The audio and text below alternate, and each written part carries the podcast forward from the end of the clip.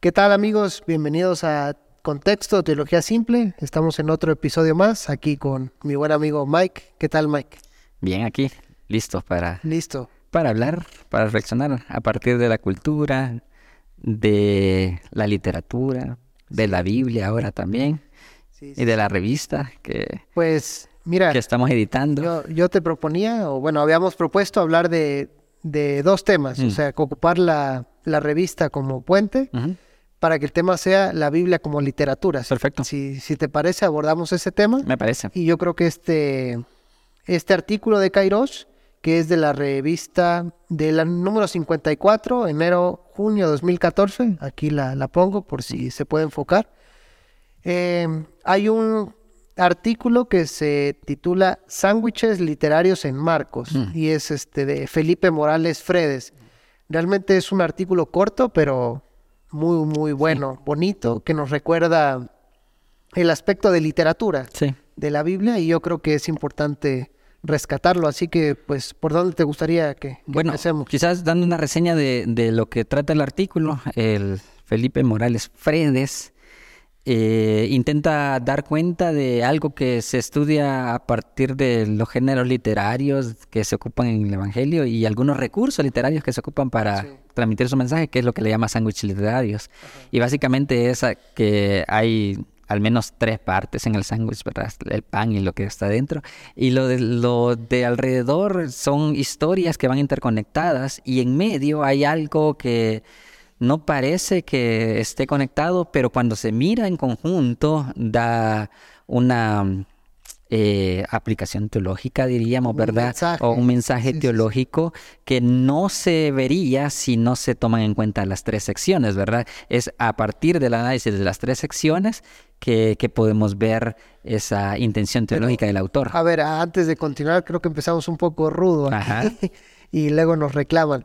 ¿Qué, qué, qué podríamos decir por género literario? Mm. O sea, ¿tú qué entenderías o cómo lo explicarías? Sí, gen- género literario quizás son las diferentes formas que ocupa el escritor para dar a conocer su mensaje. Ok. Estas formas pueden variar hablando de estilo, por ejemplo, pueden ser estilos diferentes y ahí hablamos de poesía, hablamos de prosa, ¿verdad? O pueden ser construcciones que se dan eh, para llevar un mensaje, por ejemplo, el sándwich literario, pero otras, eh, pueden haber otro tipo de construcciones también, ¿verdad? El caso de las parábolas que ya hemos tocado Es otro es un tipo de género que, que tiene sus especificaciones y que El Evangelio sería otro El género evangelio, sí, literario, sí, sí. Apocalipsis, la parte apocalíptica este, las también, cartas de Pablo. digamos, sí. Entonces, todas esas diferentes formas de escritura que tienen lo- las E- personas. Eso me gusta, las distintas formas Sí. y cómo transmiten un mensaje. Así es. A través de la poesía, de la narrativa, de la historia épica, Sí, Mm. sí, sí. de los proverbios, todo. Bueno, me imagino que esto debe ser como algo base que debemos de saber a la hora de estudiar la Biblia, Sí, y, que tiene distintos géneros literarios. Y que, y que es importante porque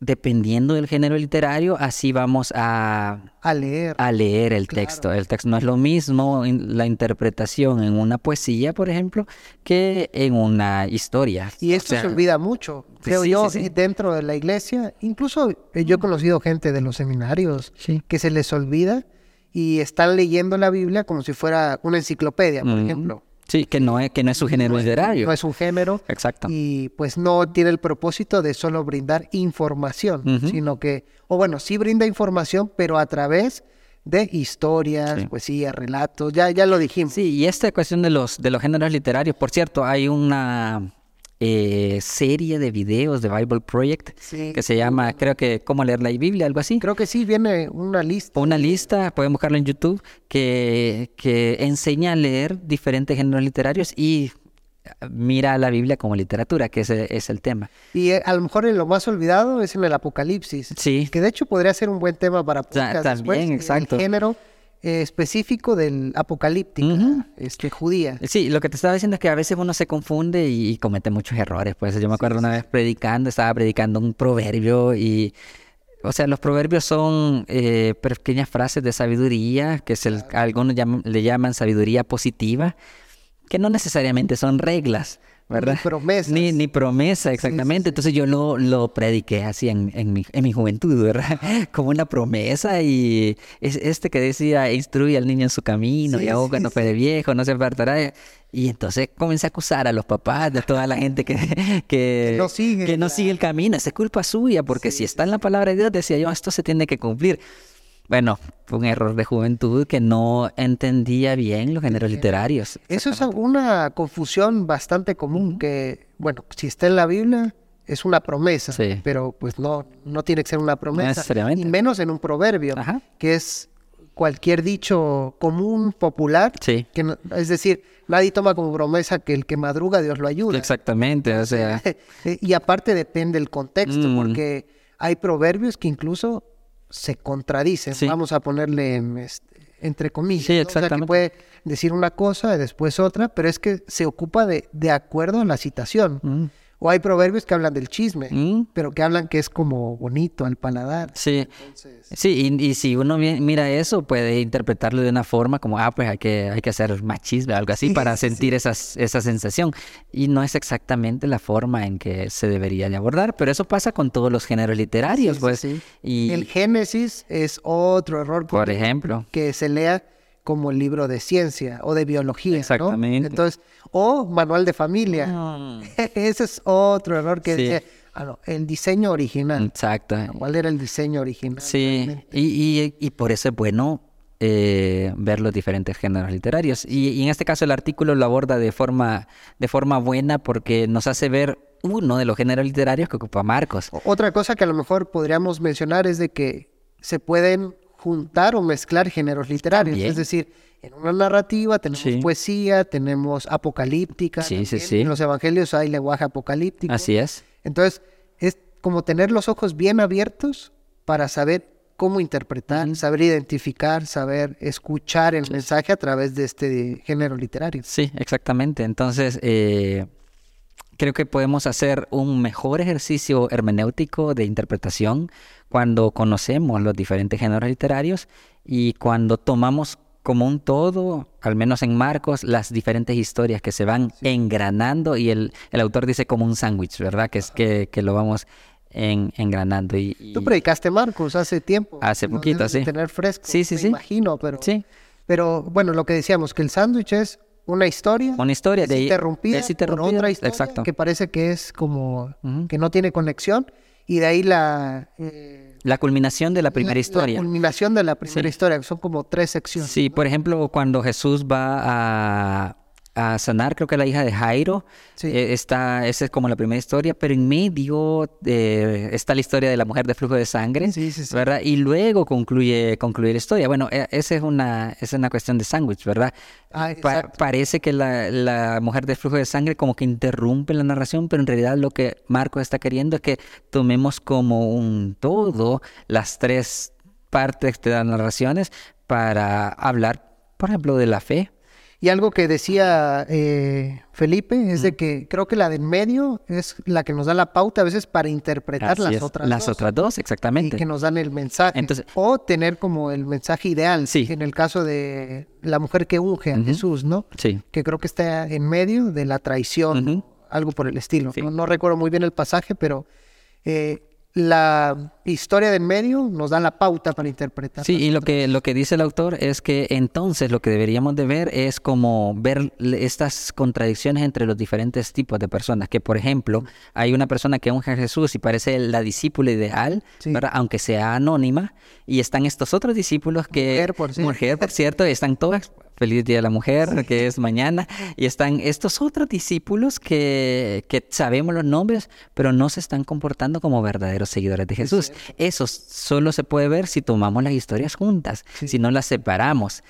Eh, y, y bueno, creo que es la intención que tiene, que tiene Marcos. A, a Algo que escribir también estas tiene cosas. Marcos, eh, aquí me puedes corregir, pero que también ocupa, pareciera un relato histórico, pero lo hace al mismo tiempo simbólico. Ujú. ¿Recuerdas cuando sana al ciego? Sí. creo que es el capítulo 8, Ujú. pero realmente es como también una metáfora del camino o de los discípulos, Sí. quienes van a necesitar un segundo toque, porque es el ciego que ves, Exacto. veo como árboles, Sí. sombras, y que le da un segundo toque que es la continuación, que Así van a es. tener este segundo encuentro. Ah, con sí, Jesús, ¿no? eso pasa. Algunos dicen que a Marco le interesa más la teología que la cronología. E- eso es o- Eh, otra, que creo que lo menciona el artículo, es, esa es esa una cosa parte. importante, Sí, que nosotros leemos cronológicamente, cronológicamente. y- muy moderno. eso. Exactamente, y para Marcos, o sea, es importante, sí, pero más importante el mensaje teológico que intenta, intenta dar. Y creo que esto nos da pie para, para la conclusión que habíamos eh, escogido acerca de, del artículo que, que creo que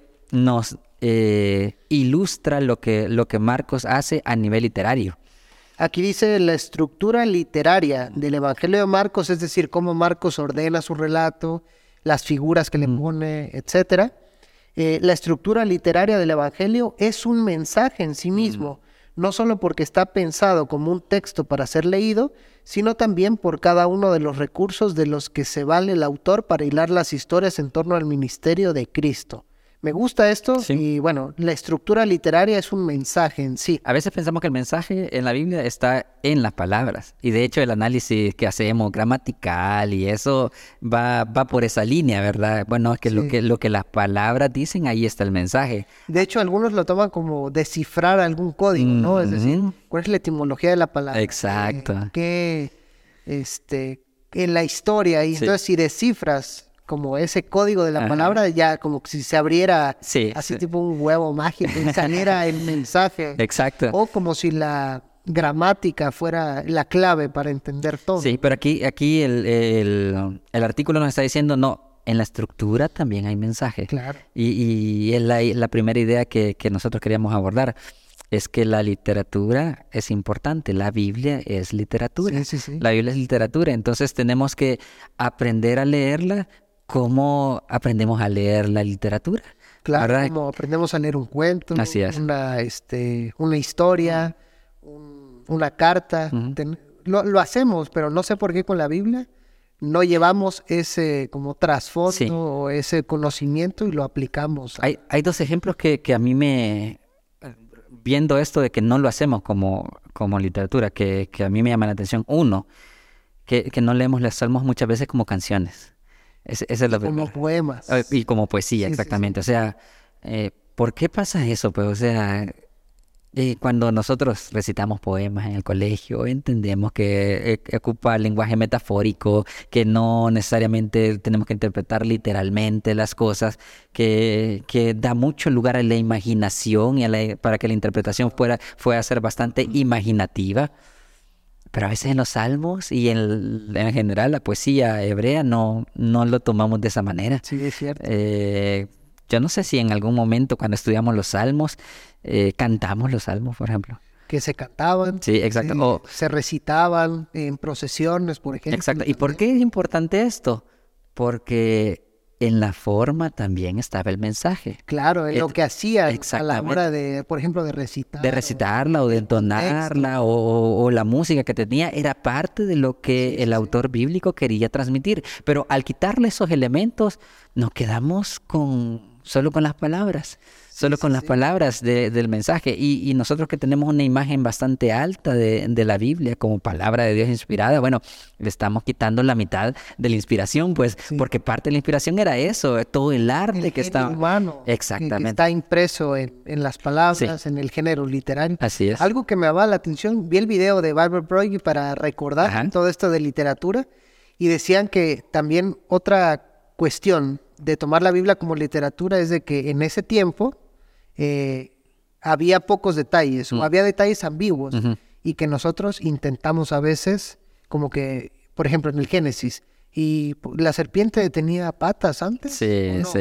sí. Y eran, "Sí, es que eso no importa. Ajá, sí. ¿Y por qué empezó a hablar la serpiente? Ajá. ¿Y por qué esto? Sí, Es sí, como, eso no importa. Está construido en un género literario que el judío de aquel tiempo, el israelita, entendía perfectamente. Es decir, hay ausencia de detalles Claro. y, pero los detalles que están son importantes. Exacto. Y también esa ausencia de detalles a veces nos llena a llenarnos, Mm. como que nos invitan a un mundo. Sí. Y creo que Carvajal era el que decía, ¿no? Que la Biblia crea un mundo Sí. eh, que nos invita a habitarlo, a vivirlo de otra manera. Fíjate que yo estaba reflexionando eso antes de venir a, a- a la grabación del programa. Y es porque muchos exégetas eh, tienen esta frase, eh, um, estos son argumentos de silencio y los argumentos de silencio son débiles. Y no hay que rellenarlo. Y no es que exacto, no hay que arreglar. Bueno, desde la perspectiva puramente exegética, es posible que esto sea una cuestión eh, importante y que pueden tener razón, pero... Lo que- Con el objetivo. Exacto, sería eso es el objetivo, es lo que tenemos y, y lo demás simplemente es invención. Pero viendo la Biblia desde literatura, los silencios también son importantes. Ya, y lo rellenan. ¿no? Exactamente. y- Eh, eh, Melquisedec, por ejemplo, ¿te acuerdas que de Melquisedec Sí, no sí. se dice su linaje? así pero es. el hecho de que no se diga, Ujú. se vuelve, a in- se interpreta esa, esa ausencia Sí. en hebreo. Así es. Entonces dice, bueno, como no tiene Sí. linaje, bla, bla, Va, Ese, ese es un eh, eh, gran ejemplo. Lo que quiere decir es que los silencios sí importaban, porque en la literatura los silencios importan. claro. Eh, bueno, y esto en cualquier arte, fíjate. e, Esta semana pasada eh, estuve el aniversario de un disco como de jazz de los más icónicos, digamos. Se llama Kind of Blue de Miles Davis. ah, sí, sí, sí. entonces- o sea, conozco al autor. Sí, sí, sí. No, no el disco, ¿verdad? el disco. Yo sí lo pasé oyendo toda la semana pasada. Pero una de las cosas que dicen de este disco es que logró volver a rescatar el silencio en el jazz. Es decir, la importancia que tiene el silencio, el dejar de interpretar, es decir, el dejar de hablar para la musicalidad en general del jazz de esa época y, y- y posterior. Bueno, es que en la literatura es igual. El, el silencio es importante y debemos de rescatarlo. O sea, el- lo que no dice muchas veces es porque el autor nos quiere llevar a la imaginación. Y a veces nos cuesta porque a veces queremos... da miedo. Nos da miedo porque queremos rellenarlo con la imaginación correcta, ¿verdad? Una perspectiva muy moderna o la interpretación adecuada, una perspectiva muy moderna.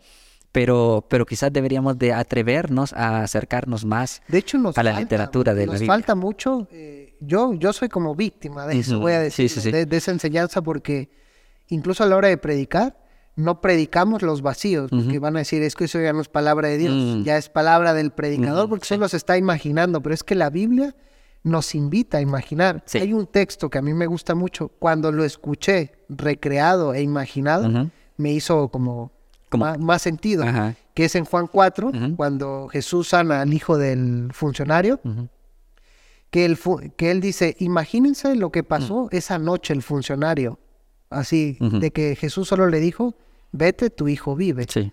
Y lo que el funcionario quería era que bajara Jesús con él. Él Ujú. Decía, imagínense lo que pasó esa noche el funcionario. Mm. Entonces, el predicador empezó como a recrear. Ok, A lo ok. mejor tuvo una lucha, Mm. le hubiera insistido más a Jesús, le Claro. hubiera insistido.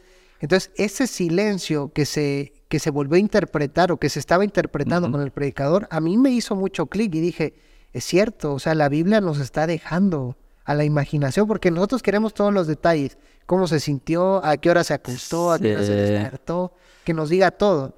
Pero es que la Biblia es una invitación también a meditar, como dice el Salmo 1. ¿no? Exacto. Que la, este, De día de- y noche de mi di- adoración de y- día y de noche tengo que meditar. Sí, sí. Sí, exacto. Y, y si tenemos ya todo resuelto, no podemos meditar de día y de noche. E- Es esa imaginación la que nos ayuda a, a la meditación. Pero es que al final de cuentas, de eso se trata la literatura. O sea, la, la literatura no solo busca información en las personas, sino que busca una respuesta emocional de Eso. una respuesta emocional de las personas. O sea, tiene De que hecho, es causar- una famosa la respuesta del lector. ¿no? sí, exactamente, tiene que causar una respuesta emocional Sí.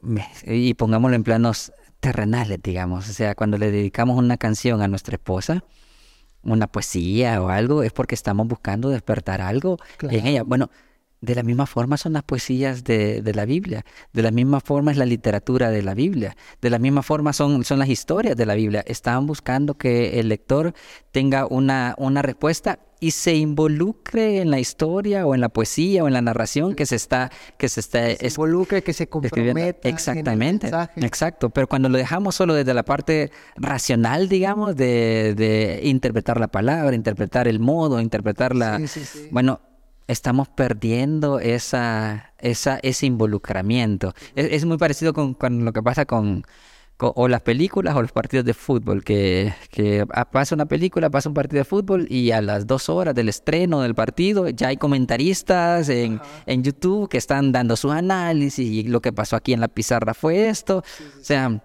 está bueno para verlo después. Pero cuando estás viendo el partido, lo que estás haciendo es disfrutando del partido. Claro, estás metido Estás en metido- el- exacto, porque estás esperando el gol. Sí, sí, sí. O, o cuando estás viendo la película, estás metido en, en- en las sensaciones que te va generando, que posiblemente veas algún detalle. Uy, estas luces estuvo buena esa, ese detalle, o, o este cambio de escena fue, fue muy bueno. Pero le- el mensaje va más allá, de- va La, más allá de la eso. metáfora de, de la película me gusta porque cuando ves una película por primera vez, a veces no cachas los detalles. Sí. La vuelves a ver y hay detalles que vas relacionando. Sí. así de, "Ah, no me había dado cuenta que pasó esto, Claro. que al final va a pasar esto. Y eso es también a lo que nos invita la Biblia. Así es. A veces nos deja en suspenso un concepto, Mm, una idea, pero es de que lo tenemos que ir hilando, buscando más Mm. adelante. Eh, Tú lo hiciste el domingo en la Mm. predicación de Éxodo, sí. donde decías co- los ecos que hay de la creación, el desorden, o sea, Dios ordenando, pero también Dios desordenando. Desordenando, sí. La creación y volteando todo, ¿no? Entonces me, me gustó mucho esos ecos que a veces no nos damos cuenta, Sí. no los percibimos. Y no, bueno, ah, te- ahí tenemos dificultades porque no tenemos el texto, digamos, hebreo, ¿verdad? Que quizás si, Eso. si pudiéramos verlo, pudiéramos ver las Los difer- juegos de Los juegos palabras, sí, de sí, palabra, exacto, y, y recordarnos. Pero también es porque no conocemos mucho de, Del antiguo. del Sí, Antiguo sí, sí. Testamento, ¿verdad? Entonces, para nosotros es como un mundo desconocido y, y lo comenzamos a ir descubriendo. Pero el autor bíblico esperaba que las personas pudieran hacer esas, esas interrelaciones y, y acordarse. ¿Por qué? Porque no lo tomaba simplemente como un compartir información, sino que como literatura quería evocar ciertos sentimientos, ciertos recuerdos, ¿verdad? ciertas Nostalgia ciertas también. nostalgias exactamente Sí, sí, sí. para para el cambio de comportamiento de, para el cambio de los comportamientos de las personas entonces algo perdemos cuando no, no tomamos a la O Biblia como, cuando no estamos leyendo la Biblia como como, literatura. como que es literatura revelación, pero también está el ingenio humano, está impreso Mm, todas estas metáforas. Yo, yo traía una frase que, que- que te había leído que me gustó mucho, que es de Gadamer en el libro Arte y Verdad de la Palabra. Dice, el texto poético, yo creo que aquí podemos decir que la Biblia es un texto poético. ujú, Es decir, eh, aunque haya literalidad, Sí. sigue siendo poético. Dice, el texto poético nunca puede ser agotado Mm. transformándolo en conceptos. Y eso es lo que a veces la exégesis eh, de algunos Mm. es lo que quiere hacer todo, transformarlo a conceptos, Sí. ¿no? Es decir, esto es categoría, en las categorías sistemáticas, esto es doctrina tal, esto Sí, es sí, sí. doctrina. Y esta palabra quiere decir esto, y es distinta de esta, cuando a veces son sinónimos, intercambios de lenguaje naturales, Sí. pero nosotros somos muy estrictos, ¿no? Tú das la clase de neumatología. y Claro, luego, claro. No, una cosa es la redención, otra Sí, cosa sí. es la salvación, Sí. otra cosa es la santificación, ah. y a veces hay intercambios. son con- solamente. conceptos que se pueden ir ir intercalando entre unos y otros y, y realmente nos cuesta porque nosotros venimos de una cultura moderna eh, nuestra forma de interpretar es- es bastante moderna Sí, sí, sí. que parece que ha invisibilizado estas cosas, ha invisibilizado estas cosas. Y quizás con el análisis literario eh, podemos volver a, a rescatarlo. Y, y- y las personas que enseñan la, la Biblia pueden volver a disfrutar la riqueza, porque a veces, eh, eh, y esto es algo, algo malo, cuando están estudiando se vuelve tan mecánico Sí, sí. que dejan de disfrutar lo que es sumergirse Fíjate en el que texto. aquí y trae en la otra historia. frase de dice, la teología ha caído en la lógica de Dios Mm. y ha olvidado precisamente la creación literaria de Dios, eh, la, la poesía, Sí.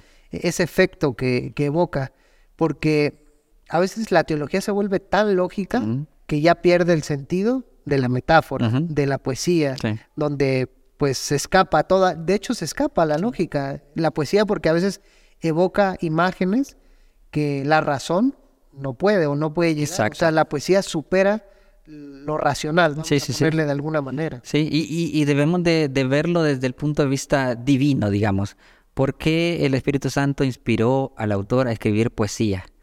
Bueno, porque quería comunicarlos nues- las cosas de una forma diferente. Si no, nos hubiera puesto, no sé, una, uno- unos decálogos Un y- manual, o un este, manual, sí, sí, exa- sí. y, y eso tuviéramos, pero no, tenemos una obra de arte.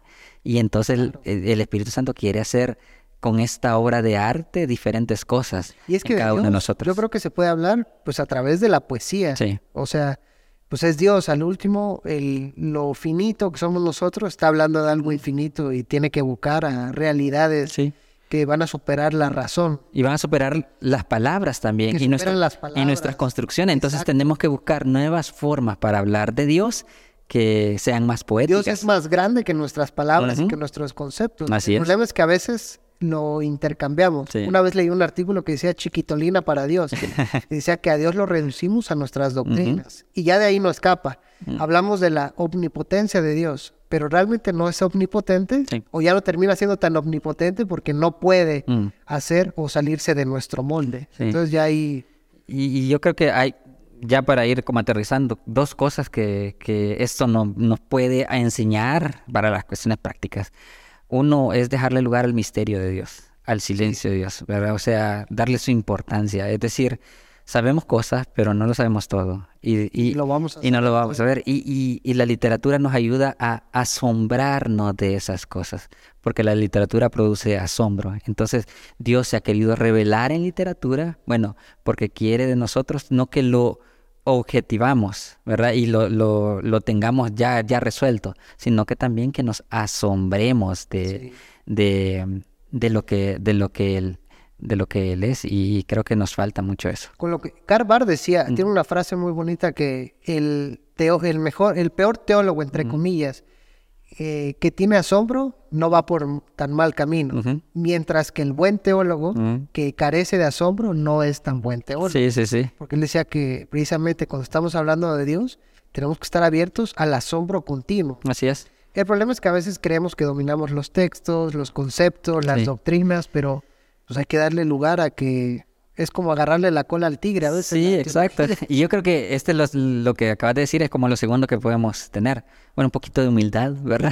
Sí. Un poquito de humildad ante la, la palabra, pues un poquito de humildad porque no la vamos a poder domesticar, no la vamos a poder dominar, eh, porque va mucho más allá de lo que nosotros vamos a poder hablar de su, eh, la in- su interpretación de las palabras, etcétera. Hay, hay más allá que la literatura quiere hacer y que no necesariamente lo vamos a abarcar todo. Entonces, Me parecen esas dos, humildad, asombro Asombro. y escucha atenta. Yo, yo añadari- añadiría Sí, sí, sí. siempre ante la Biblia una escucha atenta. Sí. Y ante Dios. Y, y en esa de escucha atenta, deleite.